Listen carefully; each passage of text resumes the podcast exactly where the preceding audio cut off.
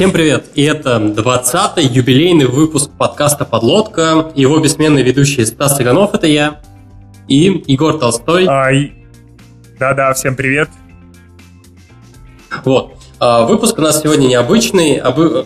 Как мы обычно разговариваем про технологии и так далее. Сегодня а, будет мало про технологии и много про барабанная дробь, открытие собственного бизнеса. Вот. А, в гостях у нас сегодня Андрей Рязанов. А, вы, наверное, не особо удивитесь, если узнаете о том, что познакомились мы с Андреем также в Рамблере. Вот, в свое время он был тем лидом ios а после этого стал head of Android, потом он понял, что Android это гиблое дело и решил открыть собственное дело. Андрей, привет. Да, всем привет, ребята. Первый вопрос. Как, как известно, как галеру назовешь, так она и поплывет. Как, Андрей, называется твоя галера? А, ну, собственно, мы называемся Edwine Studio. А, вот, ну, вкратце расскажу вообще о нас, а, чтобы имели представление. Соответственно, у нас сейчас... У нас сейчас 7 человек, у нас два iOS один андроидчик, бэкэндер, дизайнер и тестер. А, в принципе, почти все работают full time, ну, два человека еще, еще работают на другой работе. А, Андрей, сразу вопрос к тебе. А, ты заставляешь своих грибцов называть тебя капитаном? Ну да, мы любим метафоры и всякие модные словечки. Да. Вот. Ну, как бы сразу скажу идею. У нас э, как бы основная движущая идея, которая стояла за этим проектом, это чтобы создать как бы некое такое сообщество, э, команду разработчиков, э, творческих умных ребят, которым будет э, комфортно работать удаленно над проектами. То есть мы сразу хотели как бы уйти из офиса и не создавать свой, и максимально вообще отталкивались от удаленной работы, от того, чтобы строить процесс именно как бы в удаленной работе. Поскольку многие из нас э, мечтали уехать в какой-нибудь Таиланд э, или Вьетнам и сидеть на пляже и оттуда делать проекты и, в общем, быть, быть счастливым. Как-то так.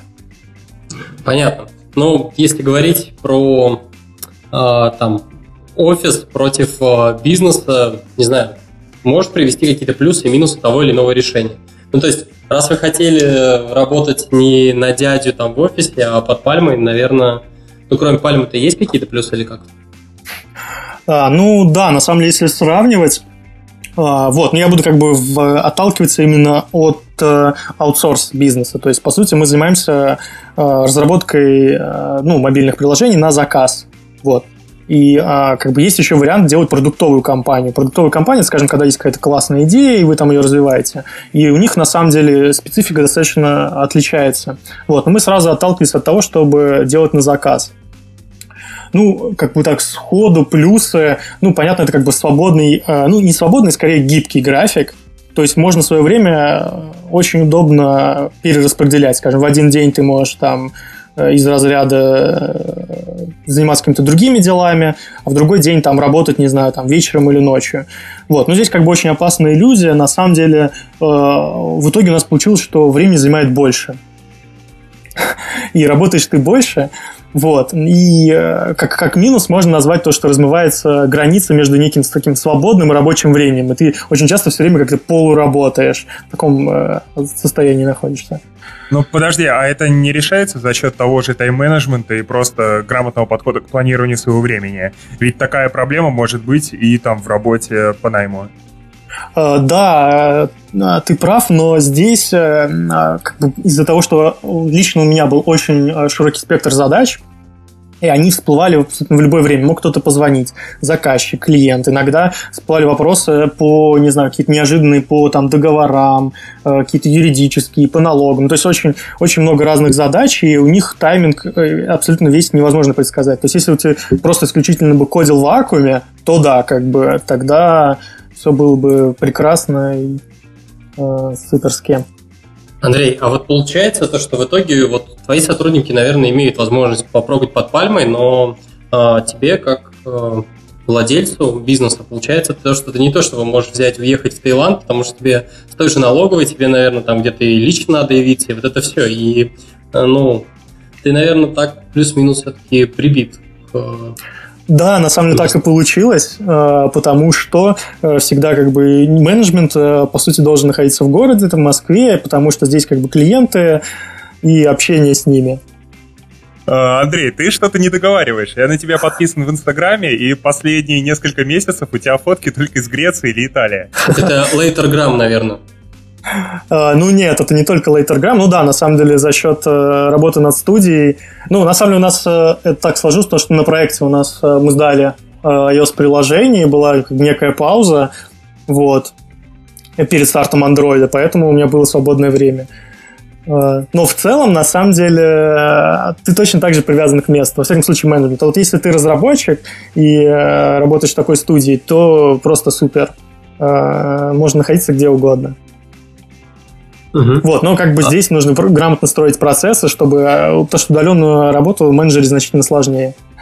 А, Андрей, такой вопрос про этот, про продукт против все-таки аутсорс.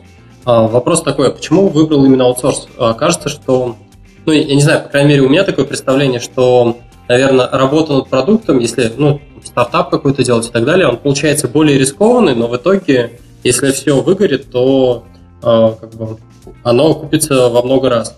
А в свою очередь э, аутсорс, он кажется таким с меньшей дисперсией, но более такая надежная получается Инвестиции, ну, да, вы же, прав. наверное, в том числе и вкладывались в это.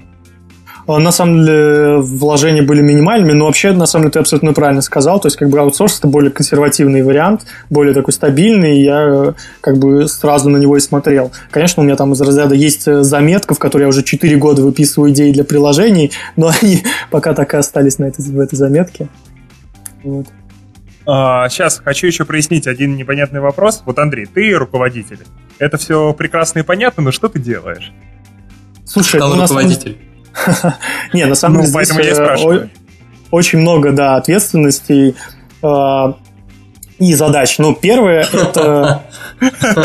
Я тоже всегда так отвечаю.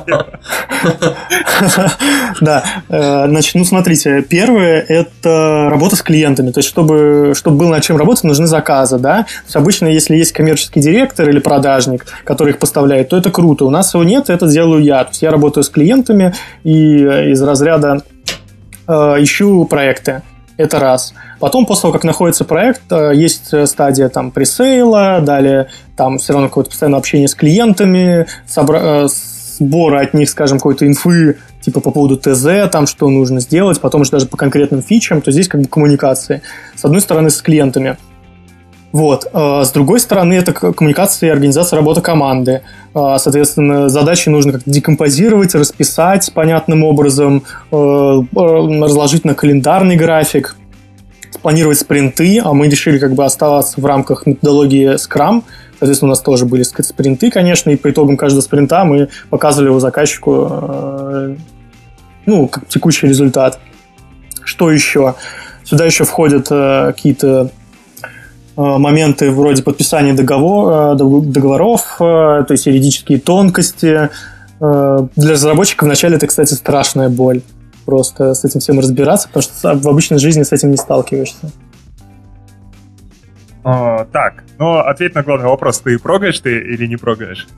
Ну, на самом деле, как бы я ну, в начале прогал где-то процентов 20 времени, но потом, чем дальше, тем как бы все сложнее было на это время уделять, но я сто процентов уделяю времени, ну, не сто процентов времени, я имею в виду обязательно участвую во всех вообще обсуждениях архитектуры, технологического стека, вот таких вещах. В общем, поздравляю к 20-му выпуску подкаста. Мы наконец-то докатились, и в выпуске нет ни одного действующего разработчика. Уфики. Раньше нас Глеб выручил. Окей, Андрей, а вот такой вот вопрос. Если сравнивать, э, допустим, фриланс и а, собственный как бы, студию разработки, почему именно а, студия разработки, а не фриланс? Это вопрос, ну, ну да, в общем, почему? Ну, как бы все-таки ну, студия это как next, next level. Вот, и чтобы как бы видеть некую границу между этими двумя вещами, а, нужно понять, что э, вот такая работа в студии это все-таки от хотя бы двух человек. То есть, когда ты работаешь в команде, и эта команда сама себя менеджер, тогда это уже можно называть именно бизнесом, студией и так далее. То есть, до этого это фриланс. Вот. И на самом деле, ну, как бы не нужно себя пугать, то есть для тех ребят, которые хотят этим заняться, не нужно говорить там, о, бизнес это так страшно, такое страшное слово, нужно сразу платить за офис, э, нанимать кучу людей, вкладывать миллионы, и вот тогда это бизнес. Вот. На самом деле нет, можно постепенно начинать с фриланса. То есть вполне возможно э, вначале взять первый проект э, самому, потом, скажем, взять следующий проект уже с другом, потом там пытаться взять два проекта, и так постепенно наращивать, и как бы эту работа постепенно и перерастет, собственно, в студию и Э, в реальный бизнес. Вот, то есть, ну, я считаю, что граница где-то именно, э, когда появляется команда. А мне кажется, граница, когда у тебя появится первый наемный сотрудник, нет? Ну, не, не обязательно. Ну, просто я так считаю. у тебя, если вы вместе собрались и вместе фигачите э, какие-то проекты, то ну, вы просто такая команда фрилансеров. Вот. А ну, по сути, не, ну это тоже можно назвать бизнесом, просто он будет не, не очень эффективным, потому что вы сами будете все делать, невозможно никак делегировать, и сложно масштабироваться, потому что для того, чтобы больше делать, нужно нанимать, ну, то есть нужно будет увеличивать больше, либо больше работать, либо э, нанимать еще, как бы, в команду вводить еще людей, ну, что является логичным. Ну, конечная цель, как бы, заставить все это работать э, без своего э, прямого участия. Угу. А... Но вот к этому идти достаточно долго. Андрей, а можешь немножко так приоткрыть э, суммы, сколько, в общем, ты вложил в э, старт? Ну, не знаю, хотя бы, может быть, такими категориями серии меньше такой-то или больше стальки-то? Слушай, ну у нас на самом деле расходы минимальные, вообще просто супер минимальные. Это очень-очень дешево открыть. Э, ну, то есть именно в некий фасад для того, чтобы вложи, показать заказчику мы вложили вообще, около 5000 рублей всего. То есть, соответственно, госпошлина, я могу перечислить все траты, у меня они есть в Excel. Там госпошлина за открытие юрлица 800 рублей, печать 700 рублей, э, регистрация домена 100 рублей. Поскольку мы разработчики, за хостинг мы не платим, мы прекрасно знаем, что есть GitHub Pages, э, сайт э, мы сделали сами, соответственно, на тильде, вот. Кстати, очень крутой конструктор. Ну, то есть, как бы сейчас есть огромное количество бесплатных, крутых решений, которые позволяют все это запускать сходу вообще на лету и не тратить бабки. Подожди, и офис но... мы не снимаем. Офис но... мы не снимаем, у нас удаленная работа. На этом, на этом мы тоже не тратим. Ну, а, а зарплаты или как? А, зарплаты я сюда не учитывал. Зарплаты – это отдельный вопрос. Да, зарплаты. Соответственно, ты хочешь узнать, сколько мы тратили на зарплаты? Нет, ну просто кажется, что ну понятно, там вот это вот всякие печати, вот это все на домен, но это просто о малое от, э, собственно, фото, от э, студии разработки. На что она тратит? Вот глобально, если так задуматься, студия разработки, она в некотором смысле перепродает время своих разработчиков в том или ином виде. То есть она, э, ты берешь, рассчитываешь ну, время который тебе потратится на разработку проекта, смотришь, сколько это будет денег, потом э, забираешь какой-то кусочек себе, остальное ты тратишь на э, зарплаты там разработчиков, и это будет, скорее всего, большая часть вообще расходов. Да, да, так и есть. Основные расходы у IT-компаний это, ну, таких аутсорсингов, это, по сути, офис и зарплаты, самый большой uh-huh. расход. Но у нас как бы ну, у нас была система, есть Toggle, мы используем, очень крутая вообще штука для учета времени.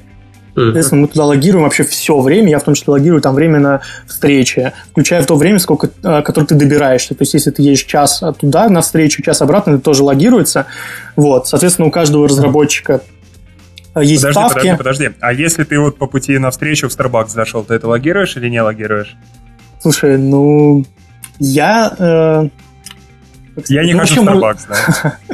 Слушай, ну это как бы вопрос, нужно ли, как, как на работе, нужно ли логировать, не знаю, там, время в джиру, если ты был в туалете, а не делал задачу. То есть, как бы, какие-то такие мелкие штуки можно забить, конечно. Ну вот, короче, а... да. Слушай, Егор. У Егора а, просто, ладно, видимо, я, время короче... в... Егор половину времени рабочего проводит в Старбаксе, поэтому для него это важно. А, я я хотел ставить бизнес-цитату, я решил, раз у нас выпуск о бизнесе, я буду периодически вбрасывать бизнес-цитаты, у меня вот три цитаты открыто. Так вот, а, время не любит, когда его тратят впустую. Генри Форд. Можно дальше. Yeah. Супер. А, ну, в общем, все время логируется в этой системе Toggle, и дальше у каждого разработчика и вообще участника студии есть ставка часовая. на основе этой ставки рассчитывается сколько... То есть не обязательно это 40 часов в месяц. То есть у нас некоторые работают 20 часов или меньше, и, соответственно, потом просто получают оплату за то, что они сделали. Вот на ежемесячной основе. Ну, то есть примерно такая схема. Это да, это основной расход.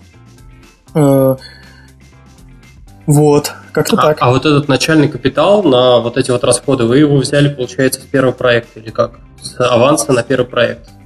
Ну, там как бы личные вложения. Угу. Ну, по сути, да, у нас как бы, я еще не понял, у нас три основных партнера, помимо меня еще двое человек, которые э, тоже э, со мной вместе все это дело запускали. Соответственно, да, был частично это аванс с первого проекта, под который создавалась студия собственно, и часть как бы наши личные накопления какие-то. Вообще, кстати, вот такой, такой момент, что э, нужно э, при открытии своей студии или выходе в таком резком смене деятельности иметь запас минимум где-то 5-10 месячных э, расходов своих, чтобы об этом uh-huh. вообще не думать. Вот, и Андрей, вот э, как раз э, хотелось бы понять о том, ну, все-таки вот эту чиселку-то получить меньше, какой суммы там или больше. Просто ты говоришь о том, что вы почти ничего не потратили, но в любом случае вы вместе собрались и вложили вот хотя бы для того, чтобы оплачивать э, там начальные зарплаты, пока вы не начнете получать деньги с э, проекта. Ну, то есть просто хочется, вот я, например, завтра такой хочу, все, открываю студию, Хочется понять, сколько у меня денег mm-hmm. должно быть. Ну, давай, да, давай посчитаем. Смотри, во-первых, тебе нужно себя как бы обеспечить, чтобы об этом не думать, чтобы заниматься именно работой. Считаем, что у тебя расход, э, к примеру, там, 70 тысяч в месяц. Вот считай, 10 тебе нужно месяц. Ну ладно, 10 много. А, ну, полгода, через полгода ты уже допилишь первый проект и все. Ну, да, ну, короче, считай, тебе нужно 5 э, желательно зарплат иметь э, про запас. Вот 350 uh-huh. тысяч у тебя должны быть себе на жизнь отложенные. Uh-huh. Тебе, на себя. Вот. Дальше тебе нужно минимум э, еще э, посчитать средние затраты но на зарплаты разработчиков и на открытие. Ну, на самом деле, здесь в первую очередь важны постоянные траты, их нужно считать, а те, которые единовременные, их э, Uh-huh. Ну, то есть они не настолько принципиально. Вот, то есть нужно посчитать э, вот эти постоянные траты и заложить, скажем, эти траты на, опять же, там, три месяца вперед, чтобы тебе хватало. Вот считай, если у тебя там, скажем, 5 человек, э, опять считаешь зарплаты и считаешь, сколько тебе нужно денег. Вот, если, ну, желательно, чтобы у тебя уже был проект, и ты сразу же из этой суммы можешь вычесть, там, не знаю, аванс. И тогда, если у тебя очень большой аванс, может быть, тебе хватит. Что вряд ли, на самом деле. Сейчас, секунду. Получается 5 человек. Возьмем в среднем зарплату, ну, я не знаю, там, 100, 140 тысяч. Наверное, mm-hmm. нормально.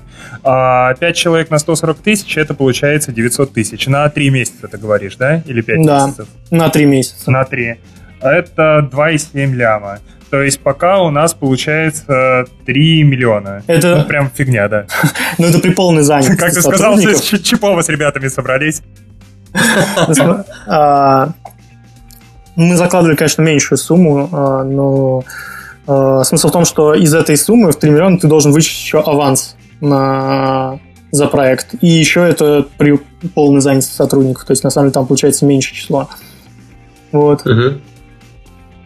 А не рискованно ли вычитывать из этого аванс? Вдруг у вас там проект сорвется, и вы будете вынуждены эти деньги вернуть? Ну, а, это зависит от договора. Ну, то есть, как бы обычно, э, смотря как в договоре это описано, то есть там, может быть, и деньги не должны быть возвращены. Кстати, по поводу формата договоров можно будет отдельно потом поговорить. Очень правильно и грамотно их составлять. Так, ну, это обещает ну... быть очень интересной темой. Да. да, просто бесконечно. Ну, давайте, давайте дальше пойдем и потихоньку переходить к непосредственно. Вот, окей, мы разобрались, э, попросили, ну, не знаю, там, у бабули 3 миллиона, вот, и решили открыть студию. Вот. А, что нужно сделать в первую очередь? А, ну, первое, как бы понятно, прежде чем что-то делать, нужно все распланировать. есть, э, в принципе, стандартное решение для того, чтобы распланировать любую такую бизнес-активность, это бизнес-план. Ну, в России их обычно делают, когда берут кредит в банке. Потому что когда ты берешь кредит в банке под бизнес, тебе нужно показать свой бизнес-план, они его оценивают, если он адекватный, включая финансовый, финансовый раздел, то они дают тебе кредит. Если нет, то не дают. Это, кстати, к вопросу о трех миллионах, но я бы на самом деле взял меньшее э, число, то есть я бы взял на самом деле миллион, миллион, миллион полтора. Вот. Э, 3 это too much. А, Остальное можно вложить э, в эти, не знаю, в покер играть. В, Так. в биткоин кэш, да. А, значит, э, вот, а бизнес-планы у них, в принципе, есть стандартный формат, по которому их можно писать. Но можно как бы, если ты, тебе не нужно брать кредит в банке, то можно сделать как бы упрощенный бизнес-план, э, просто для себя, чтобы сразу там посчитать и все вообще продумать моменты. То есть основные как бы пункты, которые ты должен входить, это, собственно, просто резюме э, некое о том, что ты делаешь, какие у тебя цели и в чем вообще смысл твоего бизнеса. Потом как бы описание конкретных услуг, которые ты предоставляешь, то есть продаешь, там из разряда там, э, разработка, раскрутка приложений и так далее. Потом, собственно, анализ рынка текущий, э, что вообще на рынке, какие есть, какие- кто потенциальные клиенты, какие есть конкуренты, сколько компаний, какие у них стоимости. Дальше раздел в бизнес-плане важный – это продажи и маркетинг. То есть там нужно обосновать свое ценообразование стоимости разработки. Э, И сразу же продумать э, способы продажи. То есть какие-то выходы на продажу. И, конечно же, план производства и финансовый план. То есть план производства – это как вы будете делать, финансовый план – как, как и что, э, как будут работать деньги. Вот. И последний важный также отдел – это факторы риска. То есть м, желательно сразу продумать просто все негативные сценарии. Как-то так. А вы эти факторы риска, вы их в денежном эквиваленте, в каком вы вообще оцениваете? Нет, это скорее просто какие могут быть проблемы. Ну, к примеру, отсутствие задержки в получении заказов. Дальше нужно там, как мы будем решать эту проблему? Там закладываем бюджет из разряда какую-то сумму на то, что там у нас будет простаивать ресурсы. Там эта сумма должна быть минимально такой-то, к примеру. Там, не знаю, отсутствие программистов. Как решить эту проблему потенциально? А, иметь э, там знакомых фрилансеров, которых можно, если что, дернуть там срочно типа на проект, к примеру, такое решение. Ну, в общем, примерно на таком уровне. Понятно. Вот, и в процессе составления А, вот этого... как- Да. Как сказал Дональд Трамп, стыдно должно быть не тому, кто проиграл, а тому, кто не попытался выиграть. Да, это же максимально актуально. Вот. А, давай пойдем дальше. Окей, э, план составили, риски посчитали, в общем, придумали, как э, эти риски минимизировать. Дальше что? Ам, так. А, ну, дальше, соответственно, нужно создать фасад некий. А, а, фасад – это, по сути, все, что нужно, чтобы продавать проекты. А, это сайт. Сейчас это как бы нужно. Б, портфолио, а, как бы некий брендинг, логотип э, сразу же на сайте. А, визитки, но это опционально, как бы я не знаю, насколько сейчас актуально. Как вы считаете, ребята, это вообще, вообще нужно Ну, это- сейчас? мне кажется, это так же актуально, как, в принципе, не знаю, CD-ROM. Ну да, я тоже так примерно подумал, поэтому визитки мы не делали. А, Вот, соответственно, юридические документы подготовить, а, то есть зарегать либо ИП, либо А, счет в банке и, в принципе, разобраться, как вообще подписывать договор, с чего он должен состоять. А, Подожди, это уже история про договор. Давай к фасаду. Э, А, и Получается, корпоративная почта, конечно, чтобы Мгм. общаться через нее. Мгм. а телефон какой-нибудь, чтобы... Или вы прям свой на сайте везде размещаете? Телефон, чтобы обязательно там было 5 семерок хотя бы. Ну, это для любителей, которые гоняют на черных бэхах, да, обязательно. Ну, на самом деле, у меня просто личный телефон э, указан на сайте. Вот, мне на него все звонили. Понятно. А, Андрей, у меня вот сразу вопрос. Насколько имеет смысл заморачиваться, пилить красивый сайт, логотип, заморачиваться вот реально внешней оберткой, когда у тебя еще, допустим, нет ни одного клиента? Может быть, сначала найти чувака, который тебе точно даст денег, чтобы ты ему что-то сделал, и уже только потом заниматься вот мишрой? Да, ты абсолютно прав. На самом деле, надо отталкиваться в первую очередь от заказов и от денег. Если у тебя нет заказов, то, в принципе, тебе тут вообще делать нечего, как бы. Это основная идея. Но в некоторых случаях, то есть не всегда есть э, заказы сходу. В некоторых случаях тебе нужно начать как бы продавать. Для этого, там, не знаю, на минимальные действия какие-то нужно для этого предпринимать. Часто для этого нужен сайт. Это добавляет весомости. Ну, у нас был зака- заказ как бы сразу. То есть мы студию создав- создавали под крупный заказ по ЖКХ, э, который создавал, ну, собственно, такая платформа, который включает в себя сайт, э, четыре мобильных приложения, бэкэнд и REST API. Вот. Соответственно, у нас был сразу этот крупный заказ, Э, денежный. Мы под него открыли студию, сформировали команду, им занимались. И фасад мы постепенно... Ну, фасад все равно тебе нужен, чтобы заключить э, договор. Ты не можешь заключить договор без юрлица. Оно оформляется не очень быстро. Также нужен счет и так далее. Здесь скорее вопрос в том, в том делать это параллельно или заранее. Вот. Ну, по поводу э, красивости ты прав. В принципе, сайт и бесконечно милое портфолио можно сделать потом. Как раз, когда у тебя портфолио появится. Ну да. Ну, а вот, кстати, раз мы уже заговорили о портфолио, а, что вот, вот ты только открываешь свою студию, у тебя еще нет ничего в портфолио. Что туда стоит включать, чтобы тебе пришел дядя и принес денежек? А, ну, хороший вопрос. Ну, на самом деле, вполне как бы адекватно включить а, те проекты, над которыми ты работал в прошлом на работе. Во, Но во, здесь во, это во, нужно. Во. Это нужно согласовать с той компанией. Да, это нужно согласовать с той компанией, где ты работал, и, скорее всего, э, добавить некую текстовку, что просто там из разряда наши инженеры работали над таким-то проектом. В принципе, это абсолютно нормально, потому что как бы клиент хотел бы знать, что, скажем, разработчики там в прошлом участвовали в каком-то проекте. То есть это нормально, что он будет знать. То есть ты никому не врешь, то есть это нормально. Но нужно это сделать э, юридически грамотно, э, потому что том месте, где ты работал, ты подписывал NDA, которая э, сохраняет авторские права сразу за той компанией, э, где ты работал. И весь код, который ты написал, принадлежит ей, а не тебе. Вот, и ты можешь это упоминать как-то в частной беседе, но если ты указываешь это на своем сайте, ты не имеешь этого права делать. Просто нужно это как бы урегулировать э, заранее, э, договориться с ребятами. А, мне, мне казалось, с юридической точки зрения, там же а, код, который ты пишешь, это а, он принадлежит компании, но авторство, оно, как это, твое неотъемлемое право, я могу здесь путаться, но смысл такой, то, что ты, никто не может у тебя отнять а, право говорить о том, что ты автор произведения. Ну, если ты работал в аутсорсинговой компании до этого, а, по договору подряда, то, по сути, когда ты работаешь по договору подряда, весь код, который ты пишешь, он переходит вообще, авторское право автоматически даже не твое при рождении, а того человека, кто как бы тебя нанял. Нифига вот. себе. Да. Вот. То а, есть прям совсем как, раб такой. Это, это когда ты работаешь по договору подряда. То есть у нас так было. А, у нас в договоре сразу это, это дополнительно еще указано, что все авторские права сразу за заказчиком, и мы не имеем вообще, у нас нет авторского права. В этом смысл. Понятно. Вот. Понятно. Как-то так. Ну, вообще, как бы круто добавлять ну, какие-то свои проекты. У всех есть свои проекты, над которыми они работали. Вот. Как-то так. Потом постепенно развивать портфолио.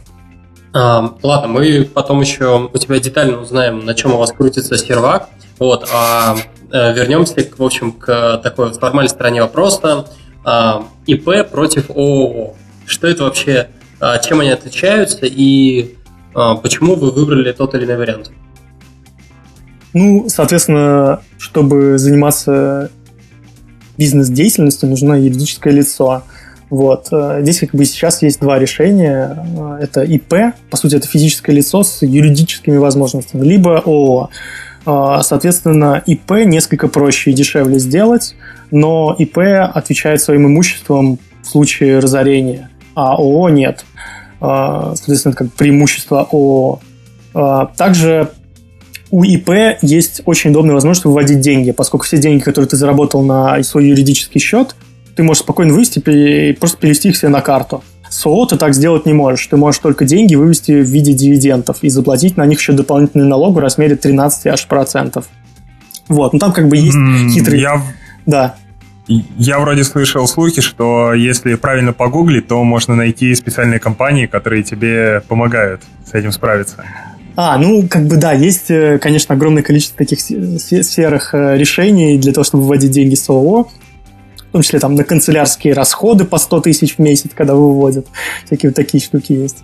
Вот. Также есть возможность сделать э, карточку компании, просто с нее все оплачивать. Вот. Более того, того, ты в этом случае будешь меньше э, платить налогов, если у тебя э, система налогообложения э, доходы минус расходы.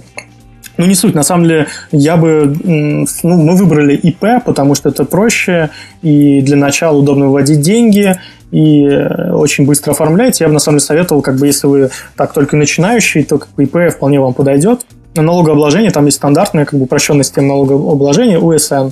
Вот. А, по ней, да. У тебя есть Но вопрос? ты ходишь, э, да. Но ты ходишь сам платить в налоговую, ну или не знаю, не ходишь, как это вообще? А что, а, смотри, тебе нужно платить э, налог 6% на выручку и страховые взносы. Угу. Страховые взносы ты платишь один раз в год, просто переводишь на расчетный счет. Вот. Налоги угу. ты платишь ежемесячно. Ой, ежеквартально. А. Вот, соответственно, ты просто угу. переводишь тоже на, опять же, на счет.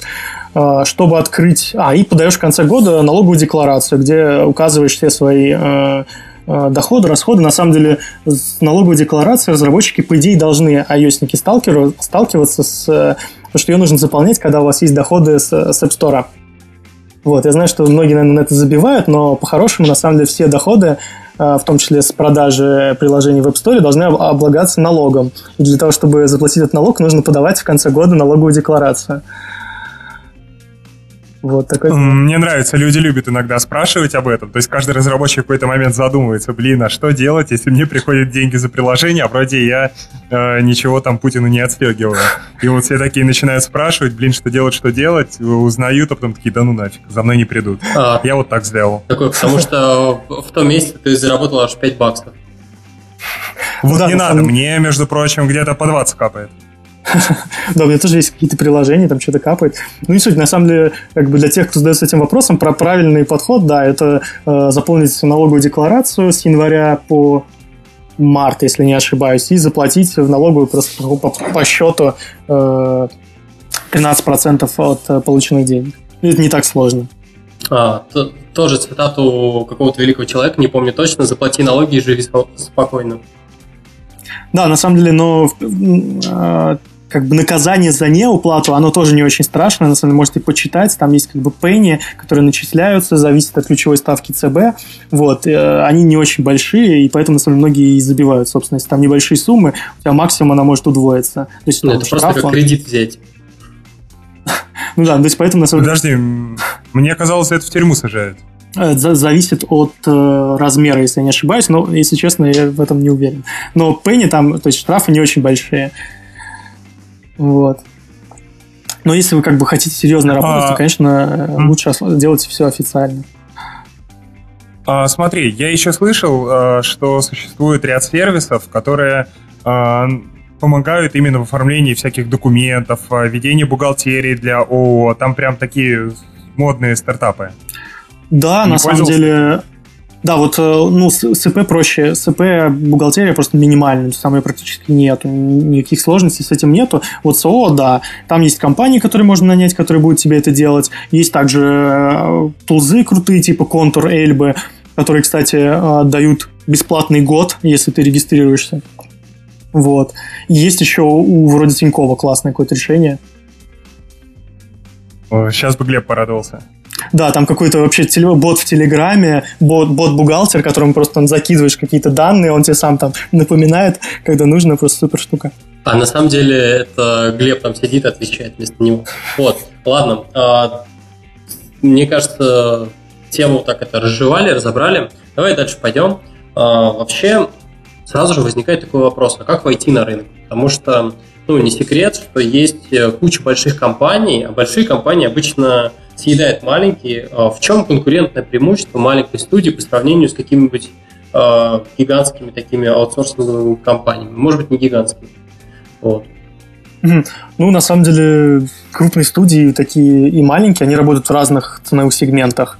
То есть э, крупные студии, у них стоимость одного заказа начинается где-то от 3 миллионов. Соответственно, когда мы делали исследование э, рынка, у нас получилось, что среди всех аутсорс-компаний э, в России 5% э, у них стоимость заказа это от 10 миллионов, где-то 48% это от 3 до 10 миллионов, и 37% от 1 до 3, и только 10% компаний работают в основном сегменте от 400 тысяч до 1 миллиона. Но единственное, что они могут быть мелкими и неизвестными, и на них сложно выйти и найти их через интернет.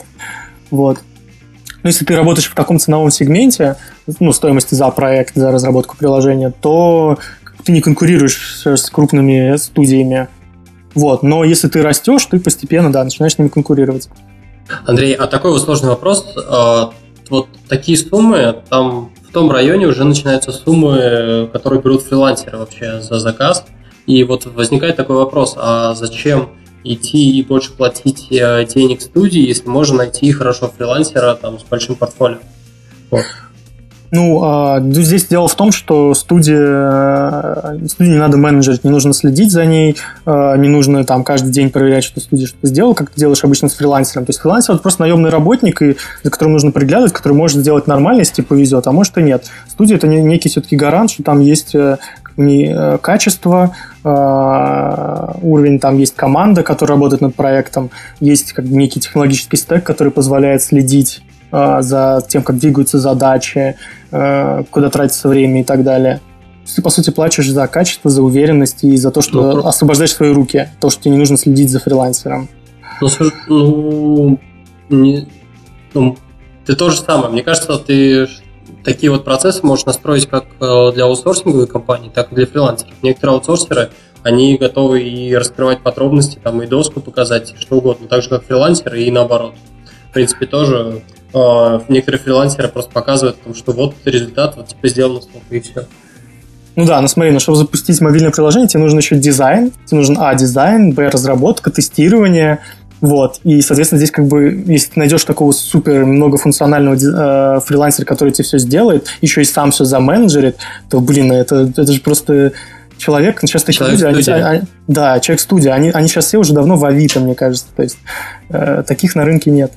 Ну, может быть, не в Авито, ладно. Да, я, я ему перед выпуском приплатил, вы уже догадались. Ну вот, на самом деле... Это нативная реклама. А, да, но здесь у тебя есть вариант нанять фрилансера-дизайнера, фрилансера-разработчика, фрилансера-тестировщика, их менеджерить и... А фрилансера-менеджера? И фрилансер-менеджер, да. Какой в этом смысл? Да, то есть э, гораздо проще работать сразу с командой. То есть у нас был смысл в том, э, идея основная, чтобы сделать такую команду, которую можно сразу нанять, и она тебе делает проект. Вот. Угу. Понятно. Но в конечном счете у вас же все равно есть какие-то майлстоуны, которым вы показываете заказчику, что происходит, и вы же его постоянно, наверное, в курсе держите или как? Да, но на самом деле у нас вот этот заказчик по нашему основному крупному проекту оказался очень-очень хорошим, и нам было комфортно с ним работать. А, ну, собственно, мы выкатываем, у нас месячные спринты такие большие, мы выкатываем сборку, а, обычно встречаемся, показываем, обсуждаем какие-то там а, детали, что нравится, что не нравится. Также отчет по потраченному времени заказчику отправляем из Тогла. И он, на самом деле, в нашем борде, то есть он как бы следит за бордом. У нас э, э, Asana мы используем инструмент для учета задач Ниджиру. Вот, кстати, очень крутая штука, до 15 человек, бесплатная, вообще супер решения для менеджеринга задач. Там есть такие же борды, как э, в Jira, и есть еще куча всяких функций. И обсуждения, чатики, просто все что угодно, файл-шеринг. Слушай, а у вас фикс, да? Или как? Или а, почасовая? В смысле стоимость проекта? Ну да. Она как бы фикс сумма, но когда мы ее формируем, мы говорим, ну, как бы расписываем, на что она идет. То есть мы говорим, э, вот это вот это будем делать, э, такие-то специалисты задействованы, поэтому сумма вот примерно такая. Так, так у вас э, фикс в плане то, что вы вы сразу от начала до конца проект посчитали, или вы какими-то такими кусками? Вот просто если вы зафиксировали, получается то, что у вас а никаким образом ни ТЗ, ни скоп задач не может меняться. Ну, иначе это было бы странно. Ну, в идеальном мире, да. На самом деле они все равно меняются, как вы все прекрасно знаете. Вот. Э, э, да, у нас фикс. То есть мы оценивали сразу проект, но мы... Э, во-первых, здесь можно делать допники к основному договору, ты составляешь дополнительный договор на, скажем, какие-то работы. А, здесь смысл в том, что заказчик, конечно, вбрасывает что-то. А, если там, скажем, он вбрасывает на дополнительные 4 часа, это не принципиально. Это можно как бы там учесть за счет того, что, а, возможно, что-то сделали другое быстрее. Если он говорит, что есть полноценная новая фича, которая должна будет войти, мы говорим, что нет, этого не было в ТЗ, это будет стоить столько-то, столько-то часов, давайте дополнительный договор на это типа, заключим, и тогда эта фича будет. То есть это примерно так работает. Но изначально как бы была идея в том, чтобы все сразу обсчитать и сразу запустить. Uh-huh. Time and Material схема, она хороша, когда у вас есть очень хорошее доверие заказчикам. Вот. Понимаешь? То есть она, то есть если вы работаете над одним проектом там уже больше года, заказчик вам доверяет, то тогда по такой схеме удобнее работать. Понятно. А, ну и как у тебя получилось или нет уложиться? Много ли допников заключал? А, ну, у нас, у нас получилось вообще 4 договора и один допник. 4 договора, потому что мы отдельно заключали на а, Первое, изначально первый договор был на архитектуру систему, потому что нас изначально просто меня подключили как архитектора спланировать э, архитектуру всего этого проекта. Потом, когда э, заказчику понравилось, он сказал, что типа, нужно собирать команду и делать. Вот. Да. А вот эта интересная тема с тем, что ты рассказываешь, тебя подключили как архитектора. А это получается, ты выступал кем-то вроде такого консультанта стороннего, да? Да, вначале, то есть вначале я просто выступал как технический консультант, и заказчик был очень заинтересован в том, что я просто спроектировал э, всю вот эту систему этого проекта вместе. Так, то есть, по идее, предполагалось изначально, что ты ее спроектируешь, и потом кто-то ее сделает. Просто ну, мне интересно, насколько вообще рынок вот таких технических консультантов в России в сфере мобильной разработки развит. Потому что пока, насколько я знаю, довольно слабенько. Ну, я предполагал, на самом деле, что мы, нам все-таки дадут этот проект, и, собственно, поэтому я подписался заниматься архитектурой, потому что все-таки одна архитектура – это круто, но там не так много денег, и э, как бы хотелось бы сделать продукт, а не просто представить его на бумаге.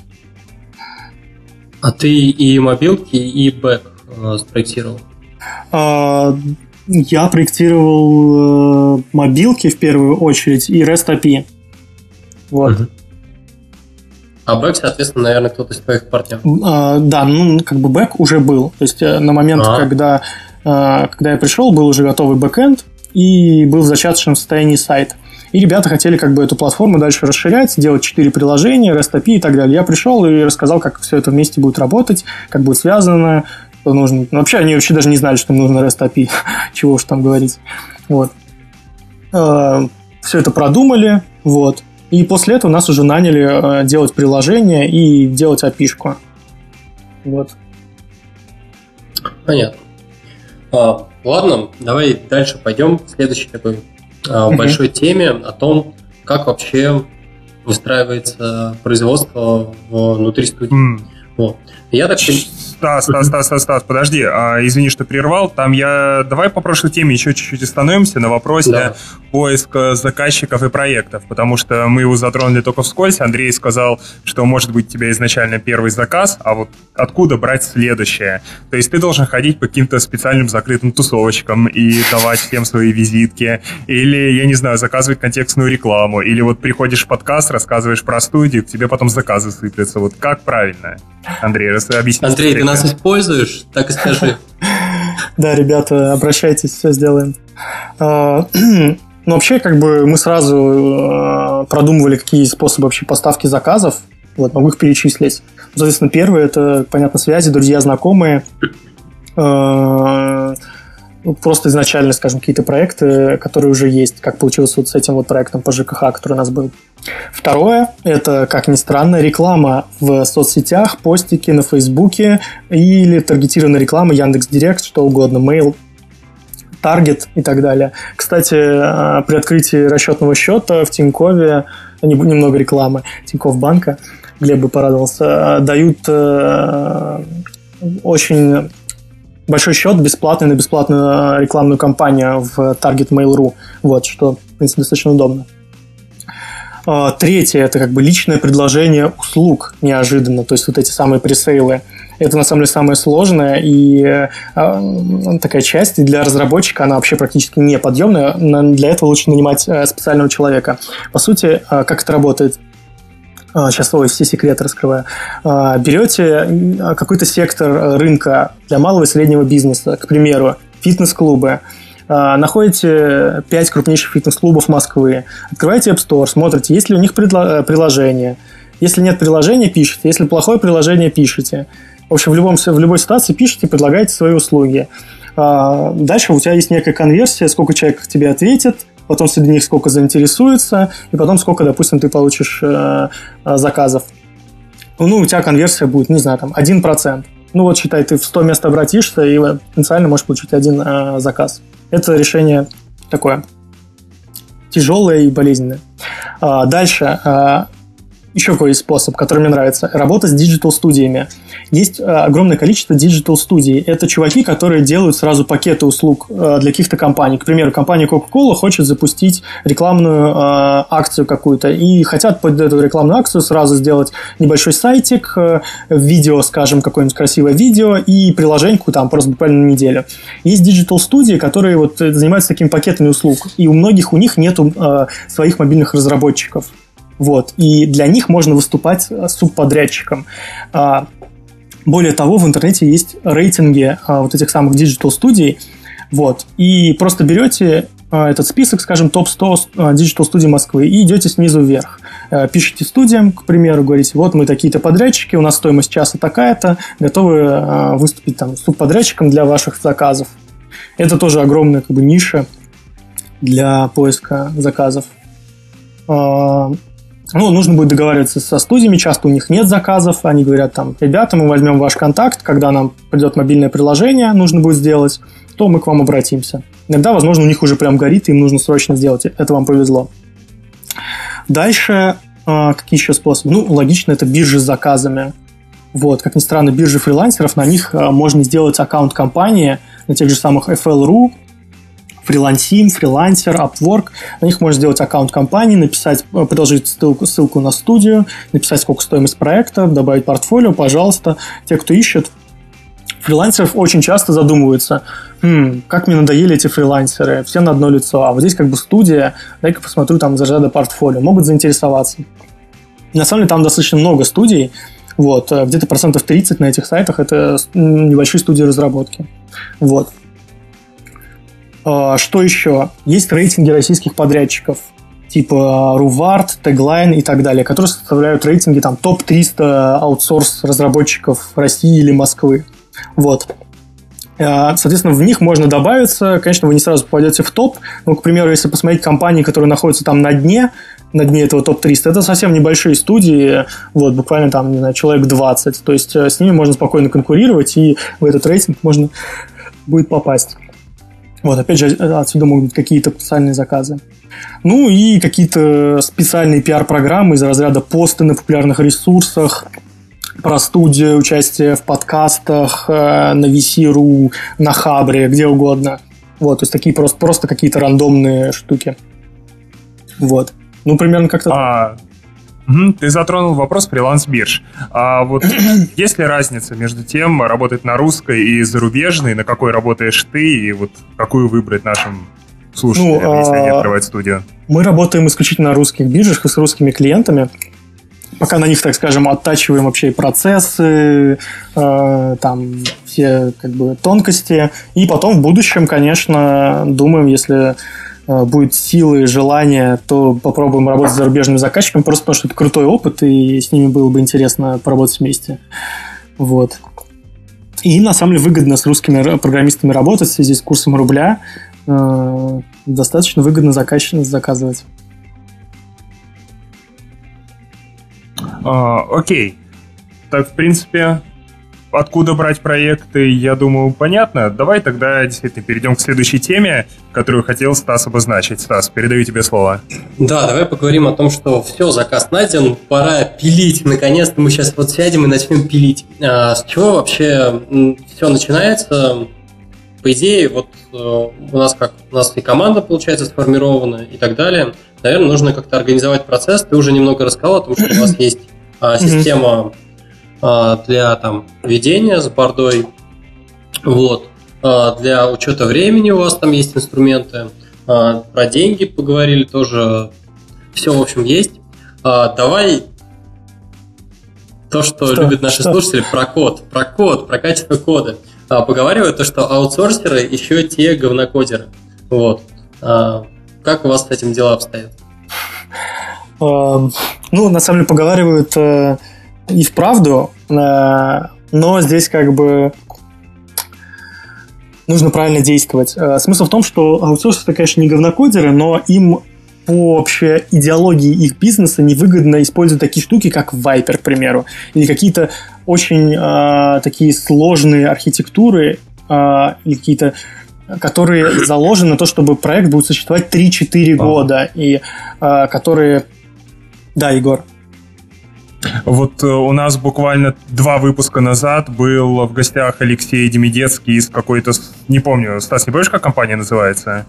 честно говоря, уже нет. Uh, ну, в общем, неважно, из компании аутсорсера на Украине, и он как раз нам рассказывал, насколько Redux помогает им Она связать на посты на разработку. Это какая-то скандинавская По-моему... компания с украинскими разработчиками. Что еще раз им помогает э, связать разработку?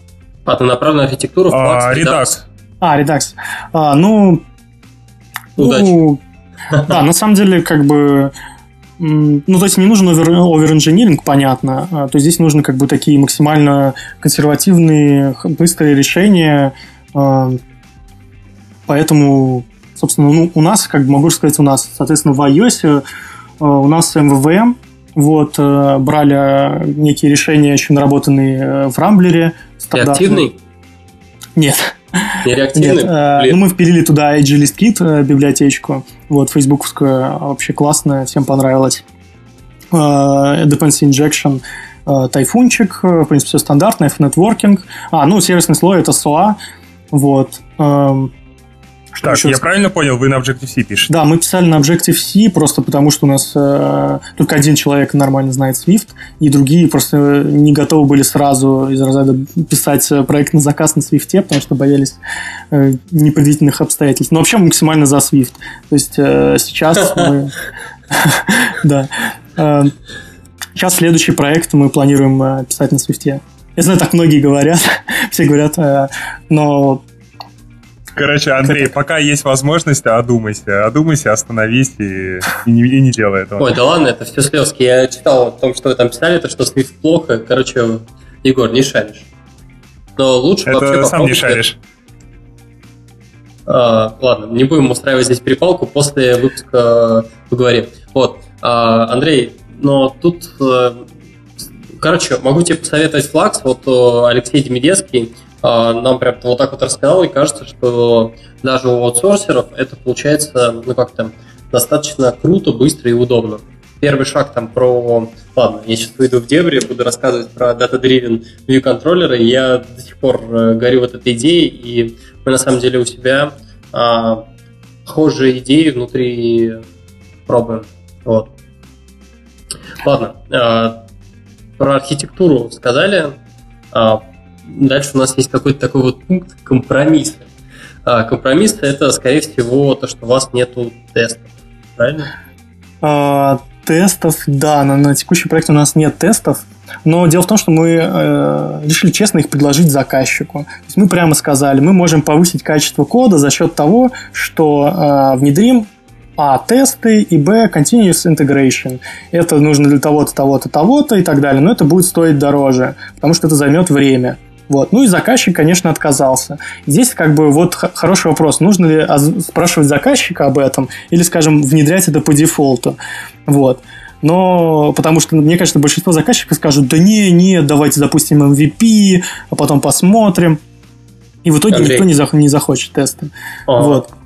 Хотел тут с тобой поспорить, но ладно, с тестами, то есть, может быть, это еще как-то обосновано. То есть, условно говоря, а, у вас э, после того, как вы отдадите вот этот вот проект, он будет дальше уйдет в свободное плавание, и, может быть, к вам только через полгода придут а, с такой с допиливанием, с новыми фичами, которые надо будет допилить. Окей, тесты понятно, ты за них постоянно платишь, вот. А если говорить про Continuous Integration Delivery, кажется, что в самом начале проекта ты тратишь какое-то время, но после этого оно работает и есть вот так вот, плюс-минус не просит.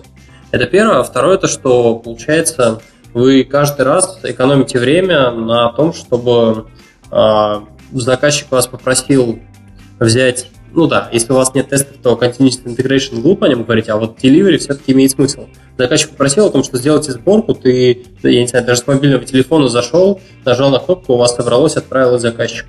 Кажется, что вот эта вот часть все-таки могла бы себя купить даже да, я, я на самом деле абсолютно согласен. Я, я сам обожаю эти штуки, но просто еще руки не дошли, как говорится, сколько мы работаем? Мы работаем 11 месяцев, ну вот скоро будет год. Вот, и да, а, мы вообще хотим внедрить все эти штуки, но угу. хотелось бы это сделать за деньги заказчика, понимаешь? Вот, э, для этого нужно это все продать заказчику, и, в общем, пока это не удается. Вот. Найдите подрядчика, который сделает вам CD и Да нет, мы сделать, мы сами сделаем с удовольствием. Я просто говорю о том, что э, в свободное время с э, ребятами настолько замотивированы, чтобы писать тесты для проекта. Э, ну, понятно. Для другого. Окей, а, про дизайн давай поговорим. А я так понимаю, то, что дизайнер у вас, получается, внутренний, и вы делаете как бы вообще под ключ. То есть изначально, получается, заказчик вам пришел, и он составил ТЗ, или даже, возможно, вы помогли ему составить ТЗ, потому что, судя по тому, что он не до конца даже знал о том, что ему нужен какой-то REST API, он, в общем, ну, заказчик всех технических подробностей не особо понимал. Я так понимаю, что от него просто была такая хотелка, хочу вот такую систему, которая будет делать то-то, то-то, то-то. И вы ему под ключ, в том числе еще и ТЗ, там, не знаю, ну расскажи об этом. Ну да, в принципе, ты все описал ровно, как оно и было. А, заказчик очень часто вообще не понимает, что ему нужно. Ему нужно это прям рассказать, как это можно сделать, что, что и зачем, и даже про те же самые тесты и CI. То есть нужно все максимально максимально ему вбрасывать информации, и чтобы он уже выбирал из готовых решений. То есть он никогда не будет заказчика такого, который придет и скажет, что ему нужно. Ну, нет таких. Ну, вот единственное, один раз вот нам месяца три назад писали чуваки, которые хотят сделать э, приложение для изучения английского языка. Это у них было ТЗ, одно из лучших, которое я вообще видел э, за все время своей работы. То есть они там расписали просто все-все-все детали все продумали, э, вот, просили сделать оценку. Мы им отправили оценку, и они исчезли. Вот, уже забавная ситуация, что на самом деле, ну, крупные студии, они даже за оценку проекта уже берут, э, и за детализацию ТЗ уже берут э, бабки. Ну, то есть за детальную оценку. Понятное дело, что можно сказать потолок. Вот. А, вопрос был о дизайне. Ну да, у нас свой дизайнер, который потом отрисовывал, у нас были вот встречи, Э, раз в месяц мы встречались с клиентом, показывали наши наработки. Он часто, ну, в большинстве случаев на самом деле нам повезло, у нас был хороший клиент. В большинстве случаев он, э, ему все нравилось, он соглашался. Единственное, что э, вот на второй где-то половине нашей разработки подключился еще один дизайнер со стороны клиента. Вот, и это был, на самом деле, полный вынос мозга, потому что потому дальше работало... дизайн. Да, потому что дальше работало два дизайнера параллельно. Вот, потому что я не знаю, в чем была задумка клиента, чтобы, типа, возможно, чтобы схлестнуть двух дизайнеров и посмотреть, э, какой дизайн будет круче, или что это было. Но в итоге... Бои нас... дизайнеров в грязи. Да, ну то есть у нас был дизайнер, который, э, ну то есть рисовал наш, вот, а потом это как-то анализировал, давал фидбэк, корректировал дизайнера со стороны, со стороны клиента. Вот примерно так. То есть какая-то странная схема, но поскольку мы уже мы хотели продолжать сотрудничать с этим клиентом, мы смирились и в итоге выстроили процесс с учетом этого. Хотя это вот такая неожиданная достаточно ситуация для нас была. А, Андрей, а получается дизайн вы делали по мере, ну, то есть сделали дизайн, сделали фичу, сделали дизайн, сделали фичу. Да, да, да, именно так. Вначале мы э, долго думали по поводу цветов, ну, как бы цветовой схемы и примерной структуры. То есть мы сделали вначале основной там э, таб-бар, там договорились по поводу там менюшек, э, э цветов и так далее вот эти основные штуки, э, это как бы 100% утвердили этот дизайн, а потом просто уже дорисовывали там экран, но они просто были в, то, в том же примерно формате, что и вот первые три, которые мы нарисовали. Вот. Самое сложное было сделать первые три экрана и выбрать цвета там и так далее. Что там еще было? Вот. Понятно. Как-то так. А, давай дальше. А, ну, а вообще, а, имеет смысл своего дизайнера в команде держать? Или можно просто брать студию, брать только разработчиков, а дизайнера на фрилансе подключать? Ну, у нас э, фрилансер, он еще full тайм работает в другом месте. Вот. То есть он, поскольку ну, его времени не так много нужно, как разработчиков, у нас он просто помогал нам типа, из разряда где-то 20 часов в неделю. Понятно. Угу, понятно. Вот. А, ну, собственно, про команду. То есть, получается, у вас э, три человека, которые по сути, в доле находится, и ну, да. все, осталь... все остальные так или иначе являются или там аутсорсерами, или как, как у вас получается там почасовая оплата, вот дизайнер тот же самый, у него как да, э, ну, на самом деле, как бы, если у, с человеком уже есть некий уровень доверия, то есть он тебе доверяет, понимаешь, что ты его не обманешь на деньги, то просто оплата постфактум после того, как он выполняет, по количеству часов. То есть сколько он часов наработал, столько приходит денег. Если это новый чувак, там, фрилансер, то э, ему платится аванс просто, скажем. Потом там э, можно более часто договориться о более частых платежах с ним, скажем, там раз в две недели или раз в неделю, опять же, по часам. Но когда как бы есть некий уровень доверия, то все очень просто делается, просто в конце месяца по, по факту. Угу. У нас, на самом деле, никогда не получалось 40 часов, у нас все время прыгали. То есть кто-то там перерабатывал, кто-то не дорабатывал. То есть очень рандомно.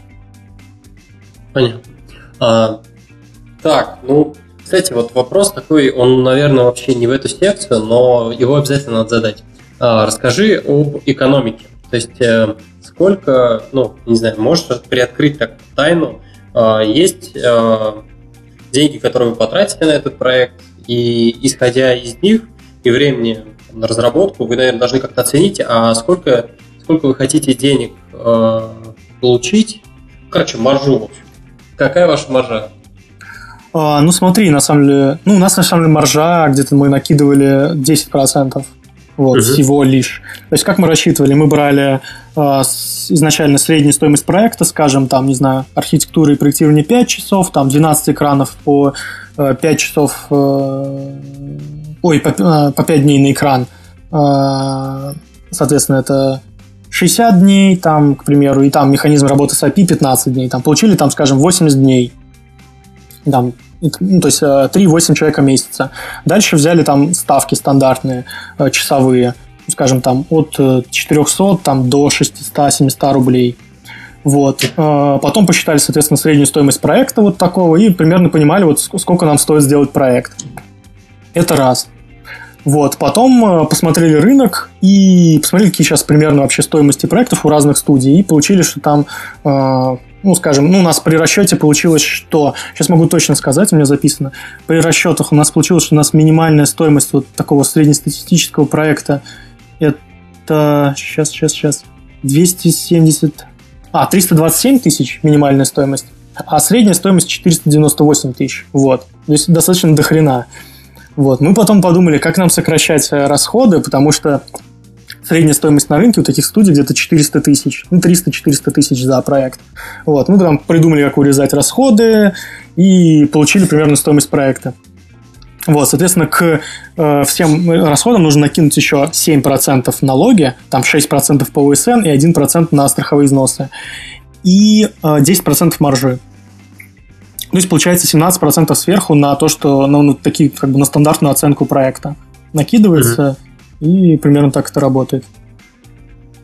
Понятно. То есть, э, вот. в принципе, чисто теоретически, если вы начнете пилить на, там, не знаю, 10% медленнее, чем планировали, то это все съест.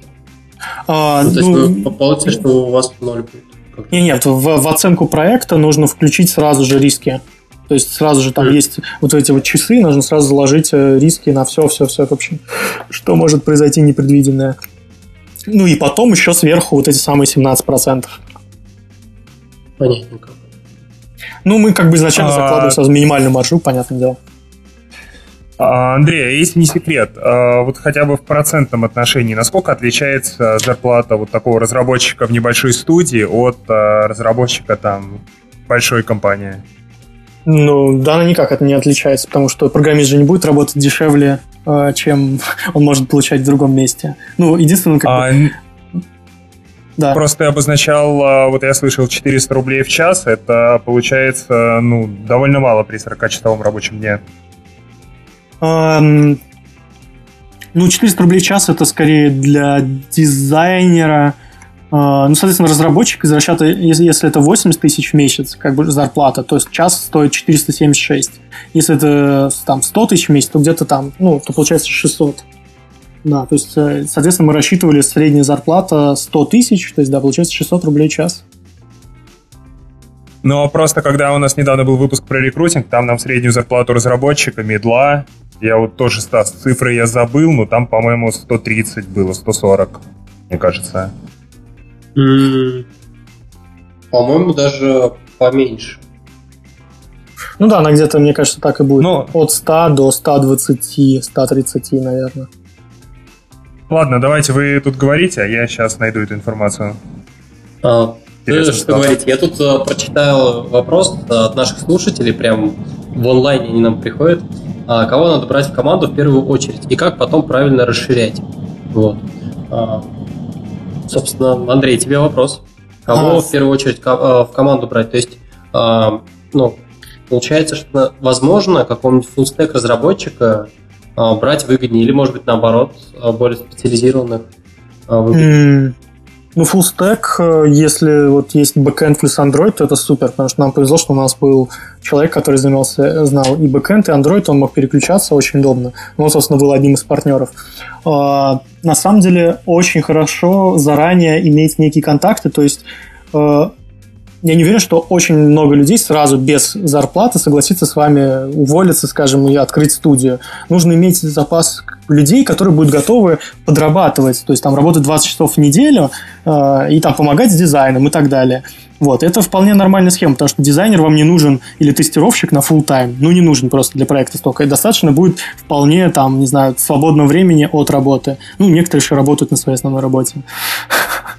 Вот. Э, это для дизайнеров и тестировщиков. Вот если как бы обрасти некоторыми такими контактами, многим из них интересно делать проекты, интересно расширять портфолио э, вот, э, то это будет ну, значительно удобнее, чем сразу, скажем, находить человека, платить ему зарплату и так далее. Это только случае, если у вас прям есть стопроцентный проект. Поводу разработчиков здесь сложнее, потому что разработчикам 20 часов в неделю не хватит, нужно больше въезжать в проект и переключать туда-сюда разработчиков э, тоже не получится.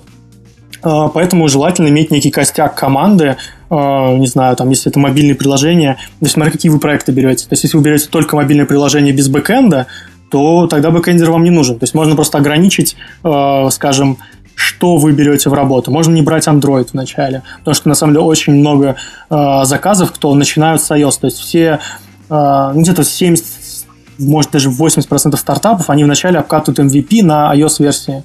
Вот, поэтому как бы можно, скажем, сделать сначала iOS-команду, а потом расшириться до Android. А не проще ли нанимать вообще full-stack разработчиков в таком случае, который там и в iOS может, и в Android, и бэкэнд тебе поднимет на чем-нибудь простеньком, и фронт на ангуляре накидает? Ну, таких ребят э, не так много, насколько я знаю. И здесь еще, опять же, вопрос качества. То есть, если чувак во всем очень круто шарит, то он будет стоить 200 тысяч в месяц. Вот. Э, не знаю, я больше за то, чтобы как бы были специалисты по, по каждому направлению свои. Ну, подожди, 200 тысяч в месяц это в любом случае дешевле, чем 100 умножить на 4. Ну, здесь еще вопрос, он не сможет одновременно все это делать, понимаешь? То есть он, он просто все равно выберет одну роль и будет ее делать. То есть если бы он мог одновременно все это как бы пилить за четверых, то да. А, ну, переключать, конечно, универсальность, да, удобно, но опять же вопрос качества. То есть если он круто пилит iOS и Android, то супер. Ну, нам повезло, у нас... А, вот, кстати, я... Ага. Я обещал э, найти информацию по зарплатам. Вот нам приводили вилку 50-100 тысяч для джунов, мидлы это 100-160, сеньоры 150-250. Это вот сейчас по Москве. Ну, это на самом деле достаточно оптимистично. Сеньоры 250 тысяч, это, это прям такие ультралиск сеньоры. Но это до вычета, по-моему. А, ну до вычета, ну да. Ну, короче, не суть. А, я тебе потом скину посмотреть. Это у нас тоже по мотивам выпуска подкаста статью потом писали. Да, ну, на самом деле, stack разработчикам интересно было бы попробовать еще дополнительно. Так что, если кто-то умеет писать и под iOS, и под Android, ребята, вообще пишите, обращайтесь. Будет круто. Угу. Смотри, а вот э, тебе приходилось за время работы сейчас э, в своей студии нанимать каких-то людей, которые не были там твоими знакомыми, которые изначально вот с тобой были готовы пойти работать? Да, конечно. То есть просто нас... вот собеседование людей со стороны. М? Да, на самом деле мне сами писали ребята, фрилансеры, они, видимо, нашли через э, на фриланс.ру мы сделали аккаунт, они нашли нас через него и сказали, если вы будете брать проекты, то там из разряда подключайте нас. Мы так познакомились с андроидчиком одним, отличный парень, то есть как бы просто смысл в том, что он, видим, как фрилансер э, не находил заказы или хотел работать в команде, он нам сам написал, вот, мы провели техническое интервью с ним такое, ну, минималистичная достаточно. Ну, час поговорили, э, он нам понравился, и, собственно, он как раз сейчас э, занимается проектом. Вот. Э, как-то так. А ну, вот так, что прям вакансию на HeadHunter размещать, поток кандидатов, собеседовать, отбраковывать, заинтересовывать чем-то, вот это вот все. Мне кажется, это оверкил какой-то. Ну, да, да, да. На самом деле, как бы я уже много лет в разработке и реально оброс большим количеством людей, и многим реально интересно там либо в свободное время что-то запилить, либо там попробовать, и, скажем, если пойдет, то, возможно, уволятся. Ну, то есть, как бы э, народ, кому это интересно, находится. Вот пока находится, не задался таким вопросом. На HeadHunter, насколько я знаю, там нужно за размещение вакансии еще дополнительно платить э, за аккаунт и так далее. Тоже не все так просто. Вот. Угу. Ладно, Андрей, смотри, uh, поделись с нами какими-то общими проблемами, с которыми ты там успел столкнуться. Вот прям такой, давай, топ-5 проблем, с которыми сталкивается разработчик, который хочет открыть свою студию. Проблем, когда хочет только открыть? Ну, который открывает, который вот uh, хочет, открывает и вот это ну, ну, значит, э, ну, во-первых, уровень стресса, на самом деле. Нужно быть готовым к тому, что э, у вас будет финансовая, проектная неопределенность, э, будет, э, то есть уровень стресса будет значительно выше. Э, так, это первое, к чему нужно быть готовым. Второе, к тому, что времени будет меньше, чем на работе. Потому что на работе ну, ты спокойненько в пятницу закончил работать, ушел на час пораньше, и все, на выходные вообще забыл обо всем. Если у тебя студия, а, именно не фриланс, а студия, то здесь как бы э, тебе может в субботу кто-то позвонить. Э, очень часто все хотят э, встречаться с клиентами именно по выходным, потому что они могут где-то работать еще. Поэтому все выходные у тебя во встречах. И как бы время не становится прям свободнее. То есть ты в итоге работаешь больше часов, просто у тебя есть гибкость графика. То есть иногда ты можешь быть свободен в понедельник посередине дня и занят э, в воскресенье вообще в любое время, вечером, днем, с утра. Вот, э, допустим, мы с заказчиком часто встречались в воскресенье в первой половине дня, то есть по утрам. Для многих это может быть не очень удобно. Э, нужно быть готовым к тому, что как бы масштаб проектов, которые вы делаете, будет меньше. То есть, если вы на работе можете работать там, над какими-то очень крупными проектами, то здесь как бы сразу вы будете э, разрабатывать такие менее известные приложения, ну, поначалу. Если у вас все круто пойдет, конечно, вы потом будете делать классно, но поначалу как бы масштаб будет меньше. И крутость проектов меньше. А, что еще? Нужно быть готовым к большому количеству общения с людьми, вообще э, коммуникациям. Ну, если вы выполняете именно роль менеджера, э, или продажника, ну, то есть они работают с клиентами. И э, на самом деле в компании проекты, дизайнеры, с ними проще общаться, потому что они работают в той же компании, они все прекрасно понимают, и, допустим, там делают те же там мобильные приложения не первый год, с ними общаться просто. А клиенты это могут быть люди, которые вообще не понимают ничего. Э, им нужно разжевывать там банальные вещи и э, рассказывать, что такое REST API и так далее. И к этому нужно быть готовым. И они очень часто могут даже не соглашаться, не понимая, о чем речь. Понятно. А, смотри, а вот стоит ли рассчитывать на то, что ты открыл свою студию и ты разбогатеешь? То есть, э, вот, есть ли возможность действительно заработать там достаточно, чтобы имело смысл, э, ну, идти и открывать свою студию. То есть э, это просто то, что тебе обеспечивает там твои базовые запросы как зарплата, или это все-таки реально возможность там заработать до хрена денег? Ну, на самом деле, не нужно к этому относиться как к тому, что я открыл свой бизнес, автоматически я стал э, супер богат. На самом деле, в начале, я бы там сказал, наоборот, вы будете получать меньше, потому что э, бизнес это такая штука, как инвестиция, не знаю, в какие-нибудь ценные бумаги. Вначале вы вкладываете в больше времени и денег, а потом постепенно оно начинает возвращаться, когда оно начинает раскручиваться. Потому что здесь, э, на самом деле, особенно вот с аутсорсинговыми компаниями, здесь как бы скалируемость, она не такая бешеная. То есть продуктовой компании, конечно, вам может повести. Вы можете сделать какой-то продукт, и реально вдруг там 1%, э, какой 1%, одна сотая процента, что вы там выстрелите и заработаете кучу денег. Но с аутсорсинговой компанией так не будет. Вот. Угу. А, ну, Понятно? постепенно, как бы, да. на самом деле, mm. я думаю, что а, преимущество как раз а, работы над своим бизнесом – это масштабируемость. У вас неограниченная масштабируемость. То есть на работе вы а, только при повышении должности можете как-то там повышать свою зарплату. Здесь а, все зависит только от вас, то есть, а, по идее, перспективы это безграничные. Но это очень все зависит от того, что вы будете делать. А... То есть смотри, если подводить такую черту и отвечать на вопрос, стоит ли вот нашему среднему слушателю думать о том, чтобы открывать свою студию? Вот что ты скажешь, Андрей? Ну, как бы, я считаю, что это очень крутой опыт в любом случае, потому что э, ты решаешь задачи новые для себя и смотришь вообще и на разработку программного обеспечения, и даже на ту же самую архитектуру по-новому. Когда начинаешь э, считать деньги клиенту, понимаешь, что, блин, возможно, вот это не стоит тратить 10 часов на то, чтобы там сделать что-то такое. То есть ты, на самом деле, на многие вещи начинаешь смотреть по-другому. Реально, это очень крутой опыт, и я бы советовал для тех, э, соответственно, исключая рискованные группы. То есть у кого ипотеки, дети, и так далее, им не стоит. Э, тем, кто не готов к стрессу и к непривычным ситуациям э, и так далее, тоже не стоит. А если вы такой не входите в эти, скажем, группы риска, то это очень крутой опыт, и можно вполне э, попробовать.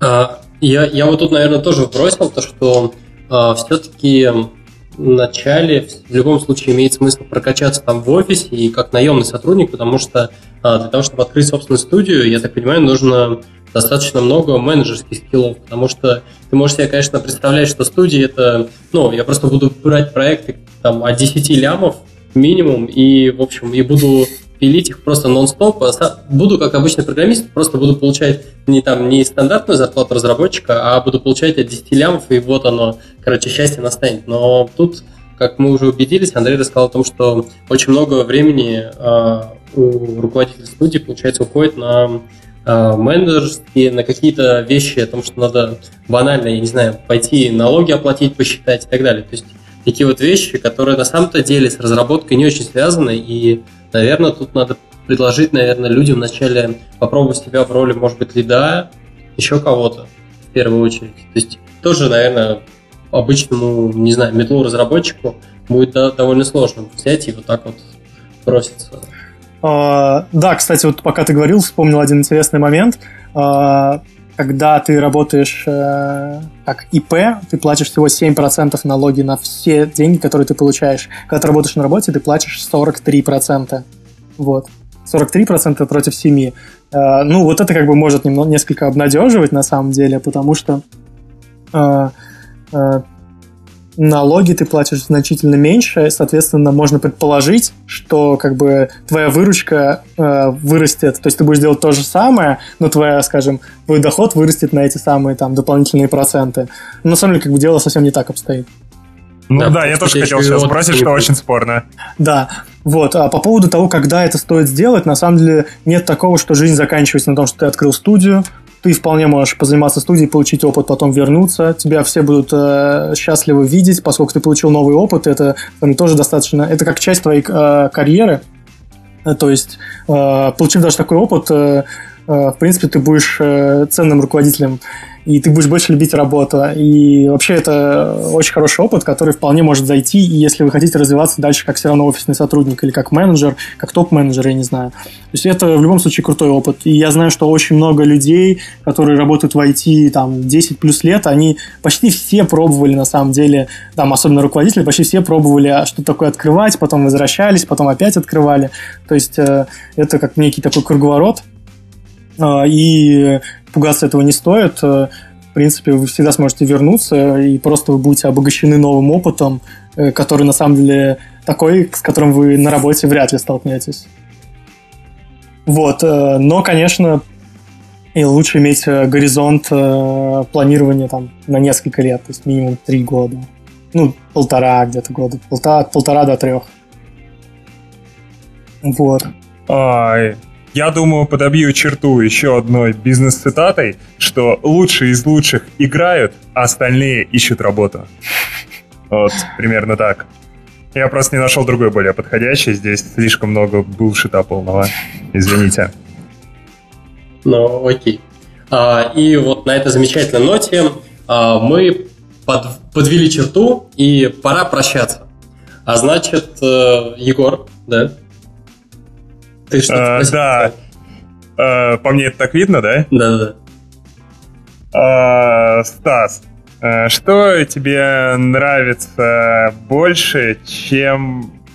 Твою мать, это придется вырезать, я забыл придумать вопрос. Окей, представим то, что Егор задал этот вопрос. Больше того, о чем подумал Егор, мне нравится, когда вы, дорогие слушатели, ставите нам 5 звезд в iTunes, подписывайтесь на нас в SoundCloud, ставите там лайки, рассказывайте о нас своим друзьям, а самое главное, слушайте наш подкаст. Всем спасибо. Подожди, подожди, подожди. За Глеба еще надо набросить. Во-первых, вы должны подписываться еще на наш чат, общаться там и задавать всякие вопросы. А, во-вторых, любить наш подкаст всем сердцем и поддержать его. И, как меня заставляет говорить Глеб, вступить в экипаж нашей подлодки на Патреоне. Замечательно. А также отдельное спасибо Леше Кудрявцеву, а, нашему звуковику. Вот. А, кстати, Стас, он просил не называть его звуковик, потому что это очень созвучно с боровик, дождевик и чем-то еще, и такого слова на самом деле нет. Он просил передать, что он звукорежиссер. Он, э, и отдельное спасибо нашему звукорежиссеру э, Леше Кудрявцеву, которому совсем не боровик. Вот, это был 20 выпуск подкаста «Подлодка», юбилейный. Это все. Всем пока. Пока.